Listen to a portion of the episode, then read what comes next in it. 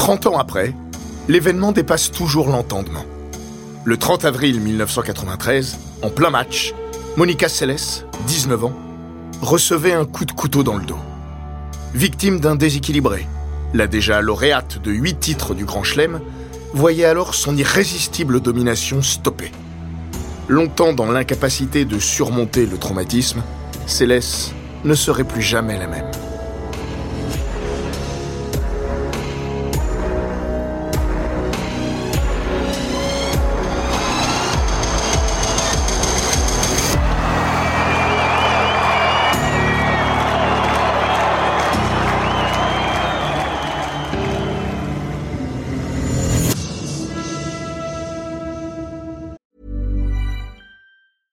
Ryan Reynolds here from Mint Mobile. With the price of just about everything going up during inflation, we thought we'd bring our prices down. So to help us, we brought in a reverse auctioneer, which is apparently a thing. Mint Mobile unlimited premium wireless. Ready to get 30, 30, bit to get 30, bit to get 20, 20, 20, bit to get 20, 20, bit to get 15, 15, 15, 15 just 15 bucks a month. So, Give it a try at mintmobile.com slash switch. $45 upfront for three months plus taxes and fees. Promo rate for new customers for limited time. Unlimited more than 40 gigabytes per month. Slows. Full terms at mintmobile.com.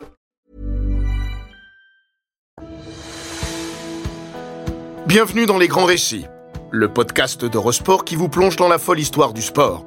Entre pages de légendes, souvenirs enfouis et histoires méconnues. Dans l'épisode d'aujourd'hui, nous allons vous raconter l'histoire de Monica Seles, l'une des plus grandes championnes du tennis féminin, considérée comme la première cogneuse de sa discipline. On apprend énormément des championnes et des champions quand ils évoluent sur leur terrain d'expression. Leurs forces, leurs faiblesses, leurs doutes, leurs ressorts, psychologiques et physiques. Tout est exposé à la face du monde, sans phare. Dans l'arène, il est impossible de se cacher.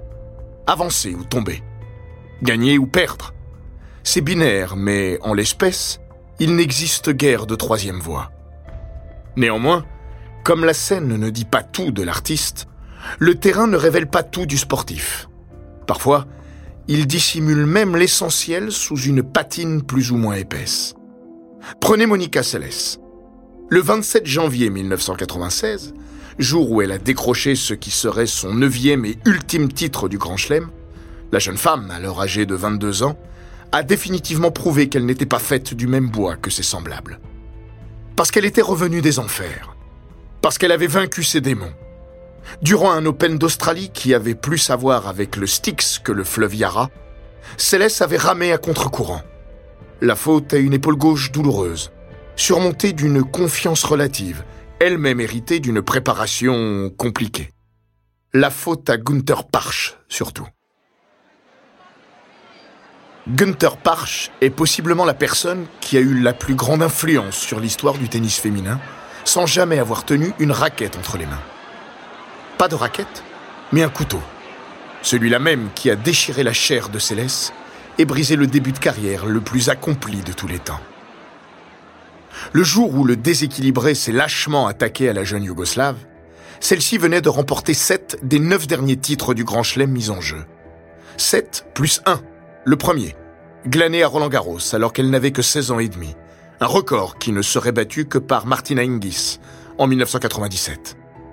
À l'heure où d'autres peaufinent encore leurs fondamentaux et soupçonnent à peine leurs limites, Céleste avait, en grand chelem, déjà amassé près de la moitié de l'argenterie récoltée durant toute leur carrière par Chris Evert ou Martina Navratilova, 18 titres chacune, et était revenu sur les talons de Steffi Graf, 11 à l'époque. Appelée à régner sur une décennie qui avait tout pour lui tomber dans les bras, Monica Seles a vu sa carrière s'effondrer. Sa vie aussi. Il lui a fallu 27 mois pour se reconstruire et remettre les pieds sur un court de tennis. Et un peu plus encore pour triompher comme avant. Mais l'après n'aurait plus le même goût, ni de l'insouciance, et encore moins de la plénitude. Le jour où elle a décroché son neuvième titre du Grand Chelem, donc, Monica Seles s'est retrouvée sur une estrade qui lui avait longtemps été familière. À Melbourne, de surcroît, là où elle était invaincue depuis 1990. Sa conférence de presse d'après-finale fut douce et amère. Triste surtout. Cela ne sera plus jamais pareil et c'est dur de l'admettre. Je me dis, on est en 1996. Où sont passées toutes ces années? Elle venait de battre Anke Hubert, d'un an sa cadette. Et Chanda Rubin, 19 printemps, était passée à deux doigts de la sortir en demi. Si Céleste, la pugnace, était encore le présent, elle sentait l'avenir lui filer entre les doigts. C'est d'ailleurs l'une des questions, tournées vers la suite, qui mettrait fin à l'exercice médiatique du jour. On lui demandait, sans autre forme de procès, Êtes-vous prête à rejouer en Allemagne? C'est très difficile de s'y sentir en sécurité. répliqua-t-elle, agacée et cachée sous la visière de sa casquette blanche. En larmes, main sur le visage, elle supplia alors Ne prenez pas ça en photo. Dans un effort herculéen, elle essaya de se reprendre. Et puis, d'un coup, d'un seul, elle se dit que tout cela ne valait guère la peine. Elle quitta les lieux.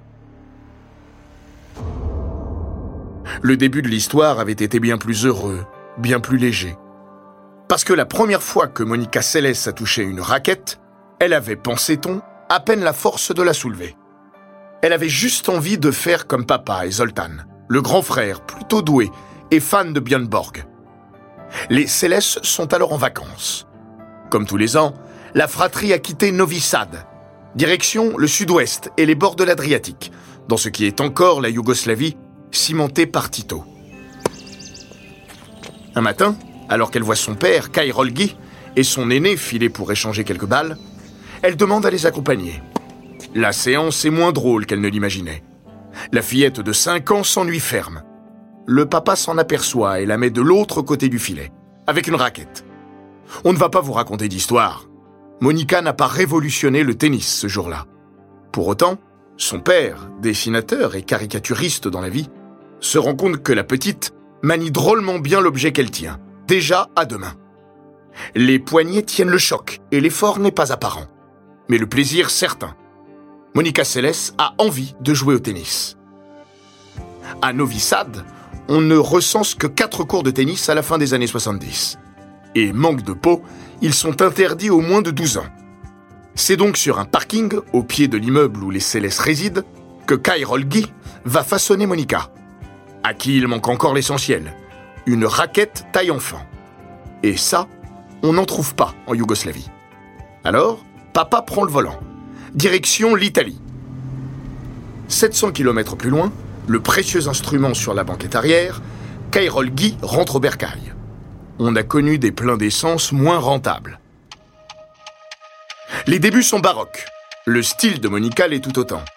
Parce que la petite gauchère tient sa raquette à deux mains. Coup droit, revers, tout à deux mains. Et avec une opiniâtreté certaine. La céleste du futur est déjà là, devant des yeux écarquillés.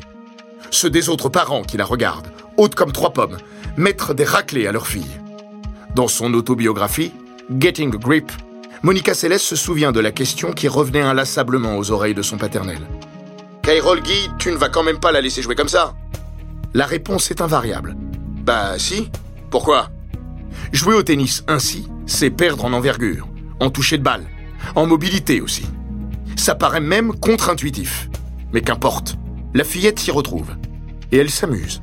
Rien n'est plus important aux yeux de son père, qui, s'il n'est pas totalement convaincu de sa méthode, et ne peut être certain d'avoir raison contre le reste du monde, est persuadé d'une chose. La progression de Monica passera par le plaisir. Parce que le tennis est un jeu, avant d'être un sport. Si l'image que Céleste a laissée à la postérité est celle d'une joueuse implacable et d'une intensité à peine croyable, si c'est elle qui a fait entrer le tennis féminin dans l'ère des cogneuses de fond de cours, l'ancienne numéro 1 mondiale a toujours été guidée par le plaisir. Son père n'a jamais dévié de cette ligne, dans les bons comme dans les mauvais moments. L'anecdote a été maintes et maintes fois contée, mais elle résume fidèlement la construction de la championne céleste. Un jour qu'il voulait motiver sa fille, l'artiste Kai Rolgi avait dessiné des Jerry sur des balles de tennis, parce que Monica adorait Tom et Jerry. Il lui dit alors Tu es Tom, attrape Jerry avec ta raquette. Simple comme bonjour. La native de Novi Sad expliquera dans son autobiographie À 8 ans, j'étais la meilleure joueuse junior de Yougoslavie. Je battais des filles qui faisaient deux fois ma taille alors que je ne savais même pas compter les points. Je tapais dans la balle jusqu'aux applaudissements. Je regardais mon père pour être sûr que j'avais gagné. Alors que les seules finales de Roland Garros et de Wimbledon sont diffusées à la télévision yougoslave, elle n'a pas conscience que le tennis est aussi un métier. Le parking de l'immeuble est bientôt trop étriqué pour celle qui devient petit à petit une célébrité locale. Direction la Floride, où elle remporte l'Orange Bowl dans sa catégorie d'âge, moins de 12 ans, et l'Académie Bollettieri. Nous sommes en 1986. Céleste change de monde. Son frère, Zoltan, de 8 années son aîné, l'accompagne de l'autre côté de l'Atlantique. Le rêve américain ne lui saute pas instantanément au visage. Pendant un certain temps, il est même un mirage. Céleste ne roule pas sur l'or, couche dans un dortoir et suit une préparation quasi militaire dans un pays dont elle ne maîtrise pas la langue. Mais elle progresse et s'entraîne même parfois avec les garçons, dont une fois avec un certain Jim Courier, qu'elle va prodigieusement agacer en le baladant sur le cours. Assez vite, ses coachs sont persuadés qu'elle devrait modifier son approche du jeu. Le coup droit à deux mains, il n'y croit pas. Et pendant un temps, la force à l'abandonner pour une prise à une main. Mauvaise idée. Tennistiquement déjà. Et moralement ensuite. Contrarié, Monica perd des matchs qu'elle n'aurait jamais perdus. Et se console à coups de cuillère à peau de beurre de cacahuète. Elle prend du poids et souhaite repartir à la maison. Neuf mois à peine après son arrivée. Ses parents lui manquent, sa vie d'avant aussi. Finalement, papa Kyrol Guy et maman Esther finissent par rejoindre leurs enfants. Carol Guy a pris un congé sabbatique et, à peine les pieds posés sur le sol états-unien, s'en va implorer Nick Bollettieri de laisser sa fille jouer comme elle l'entend. C'est reparti. La suite est un ouragan, une révolution. Dès son premier match professionnel, à Boca Raton, Céleste gagne. Sa première victime se nomme Hélène Kelesi, 7-6, 6-3. La deuxième, elle attendra un peu, parce que Monica Seles doit ensuite batailler face à une certaine Chris Evert, qui est encore numéro 3 mondial. L'ado prend une raclée, 6-2, 6-1, en guise de bienvenue dans le grand monde. Nous sommes en mars 1988. Céleste est âgée de 14 ans. Dans 13 mois, elle prendra sa revanche à Houston et remportera son premier tournoi aux dépens de la légende américaine. Nerveuse lors de la première manche, la gauchère finit par prendre le dessus sur la tenante du titre. 3-6, 6-1, 6-4. L'histoire est en marche. Chris Evert, 34 ans, vient de voir la révolution de ses propres yeux. Comme l'analyse Barbara Skett, consultante Eurosport et ancienne adversaire de Céleste, Quand elle est arrivée sur la scène, tout le monde était excité par son jeu. Personne n'avait vu quelqu'un jouer comme elle. Elle jouait tout à deux mains. Il n'y en avait pas beaucoup à cette époque et elle était tellement puissante. Sa puissance pure et son intensité étaient incroyables. Si elle n'a jamais été une grande athlète, elle vous mettait constamment sous pression. Sur le terrain, elle ne vous donnait rien, ni le temps de faire quoi que ce soit. Justine Hénin, sept titres du Grand Chelem dans la poche, n'en pense pas moins. Elle vous entraînait dans un défi fait d'intensité et de rigueur. J'avais été impressionnée par son énergie et sa concentration. Elle était dans une bulle, pas là pour rigoler. Elle a bousculé les codes, comme Serena et Venus Williams après elle. On a besoin dans l'histoire du tennis d'avoir des joueuses qui viennent déclencher un style de jeu. Quand Céleste débarque sur le circuit, le modèle est élégant, délié et allemand. Le modèle s'appelle Steffi Graf et vient de réussir le Grand Chelem en 1988.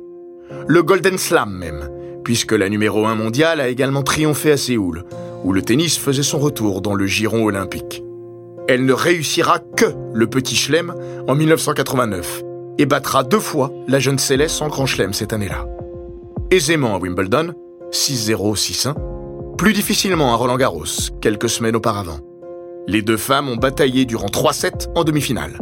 6-3, 3-6, 6-3. C'est d'ailleurs sur la terre de la porte d'Auteuil que Céleste écrit le premier grand chapitre de son histoire en 1990. Elle y remporte son premier tournoi du Grand Chelem, à 16 ans et demi, en prenant sa revanche sur Steffi Graf, 7-6, 6-4, qui disputait là sa 13e finale de majeur d'affilée. Le modèle Graf n'est pas ringardisé, loin de là. Mais Céleste a pris la main. Elle ajoutera le Masters féminin à son tableau de chasse en fin de saison. Une victoire face à Gabriela Sabatini au terme d'un match disputé en 5-7. Une première chez les femmes depuis 1901. Céleste a du cœur et de l'endurance. Sur le court, elle est une lionne, vorace. En dehors, c'est une agnelle, timide et parfois empruntée. Un épisode anecdotique de son début de carrière résume assez bien cette dichotomie. La scène se déroule sur le central de Roland Garros en 1989. Au troisième tour, la Yougoslave, 15 ans, a rendez-vous avec Zina Garrison, tête de série numéro 4 et de 10 années son aîné. Céleste débarque avec des fleurs plein les bras. Des ramasseurs lui en ont fait cadeau dans la coulisse. Elle ne sait pas trop quoi en faire. Alors elle les distribue au public. Large sourire en prime. En passant devant Garrison, qui l'attend au filet, l'adolescente lui présente un bouquet. L'américaine la toise, refuse le présent, sous les huées de la foule. Dommage, c'est le seul cadeau que Céleste lui fera ce jour-là. 6-3, 6-2. Vexé, Garrison reviendra sur l'incident après la rencontre. Sincèrement désolé, Céleste sera à deux doigts d'en pleurer alors qu'on ne lui parle que de ça en conférence de presse. Elle pensait simplement bien faire. Avant même d'avoir atteint la majorité, Monica Seles a compris que la perspective de plaire à tout le monde est une chimère. Surtout lorsque l'on devient numéro un mondial à 17 ans et 3 mois. Un record à l'époque. Que l'on gagne tout, ou presque. Ajoutez à cela, il faut bien y venir, que Céleste casse les oreilles d'à peu près tout le monde sur le circuit. Les cris de Céleste. Passage obligé de ce récit. Parce que c'est aussi la marque de fabrique de la jeune Monica.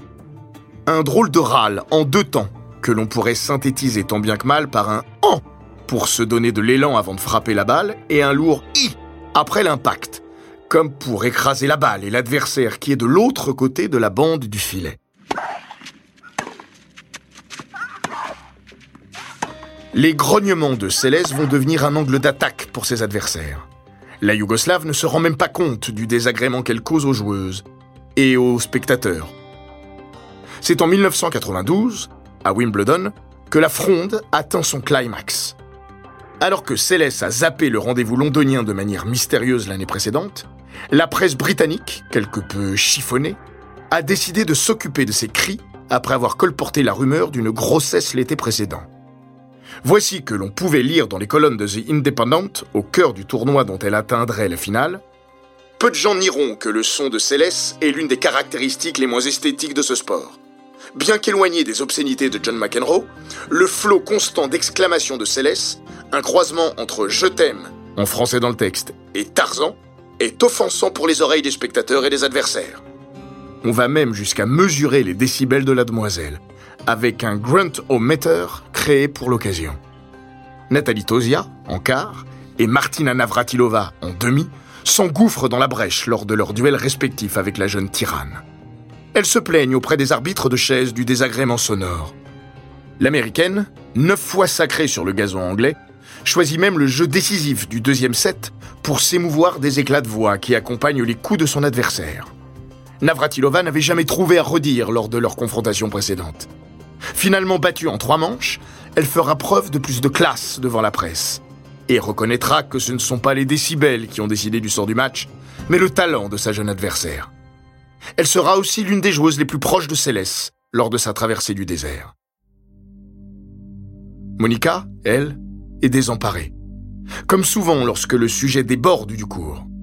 Elle a toujours crié en jouant au tennis. Elle ne le fait pas exprès. Et d'autres, comme Jimmy Connors, faisaient du bruit avant elle. Elle reconnaissait dans ses propos rapportés par le New York Times Il y a bien eu deux ou trois moments où je me suis dit Monica, ne grogne pas, ne grogne pas. Mais c'était tellement tendu, je ne réalise pas ce que j'ai fait. Elle ne sait pas comment se retenir. Elle va pourtant le faire sous la pression de la Vox Populi. Au pire moment, en finale, face à Steffi Graf, sa seule apparition à ce stade de la compétition sur le centre court. Elle sera battue et le regrette amèrement, toujours.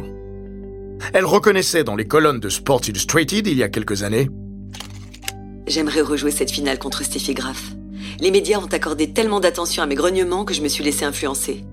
Si je pouvais rejouer ce match, je jouerais comme j'avais l'habitude de faire. Elle se consolera à Flushing, au Masters, puis en Australie, au début de l'année suivante. À vrai dire, pas grand-chose ne lui échappe. 55-1. Tel est son bilan en Grand Chelem depuis 91. Prochaine étape majeure, Roland Garros, avec une quatrième couronne de suite à décrocher. Un exploit inédit. De Roland, il n'y aura pas. On ne reverra plus Céleste à Paris avant trois ans. Et elle n'y gagnera plus. L'entame de l'année 93 n'est pas aussi radieuse que Melbourne l'avait laissé imaginer. À la fin de l'hiver, son corps dit stop. Une infection virale la cloue au lit. Elle dort parfois jusqu'à 16 heures par jour et sa vie tennistique est mise entre parenthèses durant 7 semaines. Elle revient en Allemagne, à Hambourg, à la fin du mois d'avril. Vendredi 30 avril, Rothenbaum Tennis Club. Le dernier quart de finale du tournoi oppose Monica Seles à la jeune bulgare Magdalena Maleivu. Un peu plus d'une heure de jeu. 6-4, 4-3. Après avoir perdu les trois premiers jeux du deuxième set, Céleste a repris la main et gère son affaire. Il est sur les coups de 18h50 quand elle rejoint sa chaise pour ce qui pourrait être le dernier changement de côté de la rencontre. D'un geste mécanique, elle prend son gobelet et le porte à ses lèvres, quand, d'un coup, elle ressent une forte douleur au niveau du dos. Par réflexe, Céleste se retourne et la silhouette d'un homme, penché sur elle, se dessine. Il porte une casquette et surtout tient un long couteau entre les mains. Il s'apprête à frapper une seconde fois la meilleure joueuse de la planète. Mais il est neutralisé avant d'avoir abattu sa lame crantée d'une vingtaine de centimètres. Le garde posté derrière la numéro 1 mondiale n'y a vu que du feu. Et il n'est pas le seul. Ils sont peu à avoir les yeux rivés sur le cours à ce moment précis. Ils sont rares ceux qui ont vu l'assaillant, chemise à motif sur le dos et sac de plastique vert dans la main, enjamber la barrière séparant la tribune du cours et s'en prendre à laisses. Complètement abasourdie, elle se redresse et tente de recoller les pièces éparpillées d'un puzzle impossible. Elle a été poignardée, en plein match, devant 10 000 spectateurs. Monica Céleste finit par s'effondrer dans les bras d'un homme venu à sa rescousse arrive son frère, Zoltan, seul membre de la fratrie à avoir assisté à la rencontre, et plusieurs officiels.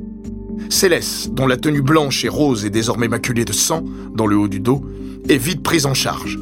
L'agresseur est exfiltré, bras cassés. Un moindre mal. De l'autre côté du terrain, Maleivu est pétrifié. Qui est donc ce Günther Parch Inutile de trop s'attarder sur son cas mais le décrire permettra à l'auditeur de peser le déséquilibre entre la gravité de son acte et la futilité de sa motivation. Âgé de 38 ans et ouvrier sans emploi, originaire d'Allemagne de l'Est, Parch aime éperdument Steffi Graf, à qui il a régulièrement écrit, et ne supporte pas qu'une autre, Céleste en l'occurrence, l'ait détrôné. L'élément déclencheur aurait été la première victoire de la jeune Yougoslave sur son idole, à Berlin, en 1990. Alors que la guerre de Yougoslavie est en train de déchirer les Balkans et détruit des familles, on subodore des motivations politiques derrière cette agression. D'autant que la jeune femme, serbe d'origine hongroise, a reçu des menaces de mort venues de Croatie et prend d'extrêmes précautions lorsqu'elle se déplace. Il n'en est rien. Parch est juste un déséquilibré qui attendait le moment opportun pour frapper. Comme le raconte Monica Seles dans sa biographie, La question que l'on me pose habituellement est Est-ce que ça fait mal? Oui, ça fait très mal. C'était pire que tout ce que je pouvais imaginer en termes de douleur. Heureusement, seuls les muscles en dessous de l'épaule ont été touchés. La profondeur de la plaie n'excède pas les 15 mm. Abasourdie, Monica Seles reste consciente et quitte le cours sur un brancard. Elle passera la nuit en observation à la clinique universitaire d'Eppendorf. Steffi Graf, qui a déjà eu affaire à des fans obsessionnels, l'un d'entre eux est allé jusqu'à se tailler les veines du poignet devant elle, vient lui rendre visite dès le samedi matin. Les deux femmes fondent en larmes et l'Allemande de 24 ans, qui ressentira une forme injuste de culpabilité durant de longs mois, perçoit que Céleste est plus heurtée moralement que physiquement. Le corps médical n'est d'ailleurs pas tellement inquiet. Le coup est passé près de la moelle épinière, mais aucun organe vital n'a été touché. Si Céleste suit le protocole, elle sera de retour avant la fin de l'été. New York et l'US Open apparaissent comme un objectif raisonnable. Sa prochaine apparition en Grand Chelem sera bel et bien à Flushing, mais en 1995. Justine Hénin, consultante Eurosport, compatit. On ne peut pas parler de Monica sans se souvenir de ce moment-là. J'avais 11 ans et j'avais été profondément choquée. C'était d'une violence terrible. Voir ça sur un cours de tennis, on ne peut pas imaginer ce que cela a généré chez elle. De retour aux États-Unis, Monica Seles, la résiliente, n'y arrive plus. Sa vie, réglée comme du papier à musique, vient de dérailler. La souffrance physique laisse rapidement place à une douleur intérieure bien plus insidieuse. Elle se sent seule également. Les autres joueuses de la WTA ont voté contre le gel de son classement, hormis Gabriela Sabatini qui s'est abstenue. Business is business. Céleste ne le digère pas. Elle voit aussi Graf reprendre son cavalier seul. L'Allemande remportera d'ailleurs la moitié de ses titres en Grand Chelem après le drame en bourgeois. Monica Seles nourrit alors une forme de frustration, doublée d'une inquiétude extrême lorsqu'elle apprend que son père souffre d'un cancer de la prostate. Elle passe alors ses journées floridiennes à se morfondre, pleurer sur son canapé et éviter l'entraînement comme la peste. Elle ne met plus le nez dehors. Et puis elle mange, plus que de raison. Je devais combattre mes démons. La nourriture était le seul moyen de les faire taire. Manger et aussi l'assurance de ne plus jamais revenir sur un cours de tennis. La peur de ne plus être au niveau, sans doute. À la sortie de l'été, Monica accuse 7 kilos de plus sur la balance. Sous la coupe de Bob Kersey, le célèbre entraîneur de Florence Griffith Joyner, elle se remet à la planche et maigrit, puis grossit à nouveau. Même lorsqu'elle s'entraîne, la nourriture remporte le bras de fer. La timide Céleste se cache alors sous des monceaux de vêtements, ment à ses coachs et ses nutritionnistes.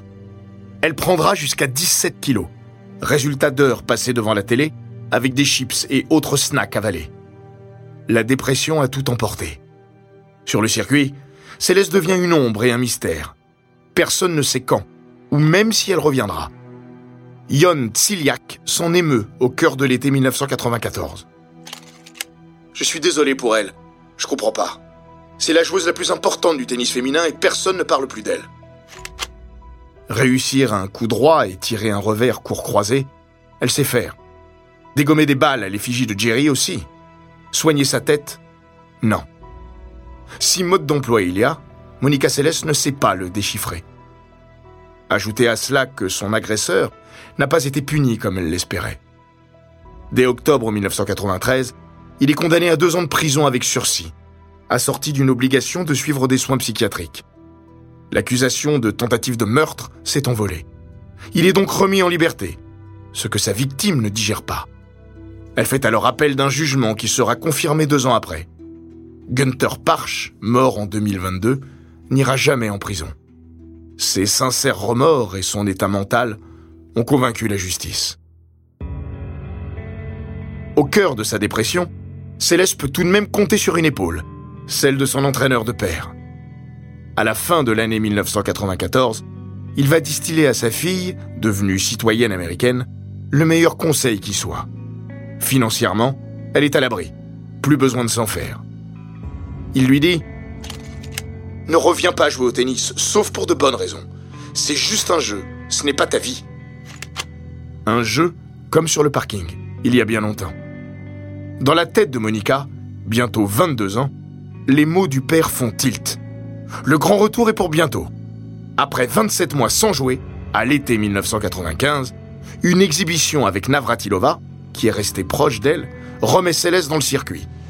Certes, la silhouette de la menue Monica s'est arrondie, ce qui lui vaudra des railleries inconvenantes et malvenues. Mais Céleste gagne à nouveau, à Toronto pour son retour officiel. Elle atteint ensuite la finale de l'US Open et gagnera donc un dernier majeur en Australie quelques mois plus tard. Le meilleur est derrière elle, le plus doux aussi, parce que son père retombe malade en 1996. Il mourra en mai 1998, juste avant Roland Garros. C'est d'ailleurs à Paris, vêtu de noir et alliance autour du cou, que Céleste disputera sa dernière finale de Grand Chelem, avant une seconde partie et fin de carrière hachée et gâchée par les blessures. En ce printemps 1998, elle est venue à Paris pour rendre un dernier hommage au paternel. Elle s'est surpassée, jusqu'en finale, battue par Aranza Sanchez. Cette dernière, sincère, lui dit alors J'aurais aimé que tu gagnes, Monica. Ça aurait fait 10. 10 titres du Grand Chelem. Un compte rond qui n'aurait sans doute pas changé grand-chose à sa vie. Et à une carrière qui avait basculé 5 ans plus tôt, malheureusement. Comme l'imagine Justine Hénin, même s'il est dur de dire jusqu'où elle serait allée et comment elle aurait entretenu sa motivation, on peut supposer qu'elle serait allée encore plus loin alors que sa carrière est déjà d'exception. Barbara Chett dira Elle aurait gagné bien plus de grands chelems et serait peut-être devenue la plus grande joueuse de l'histoire. Monica Seles, ou l'un des what if les plus troublants et cruels. de l'histoire.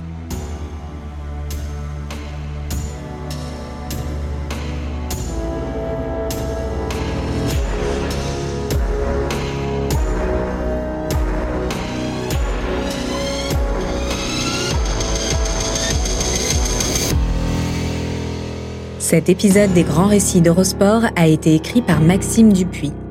Il est raconté par Florian Bayou et Hortense Marin, monté par Matteo Benedetto et produit par Bababam. N'hésitez pas à vous abonner, commenter, partager et noter ce podcast sur Apple Podcast, Google Podcast, Castbox, Spotify, Deezer et toutes les plateformes audio.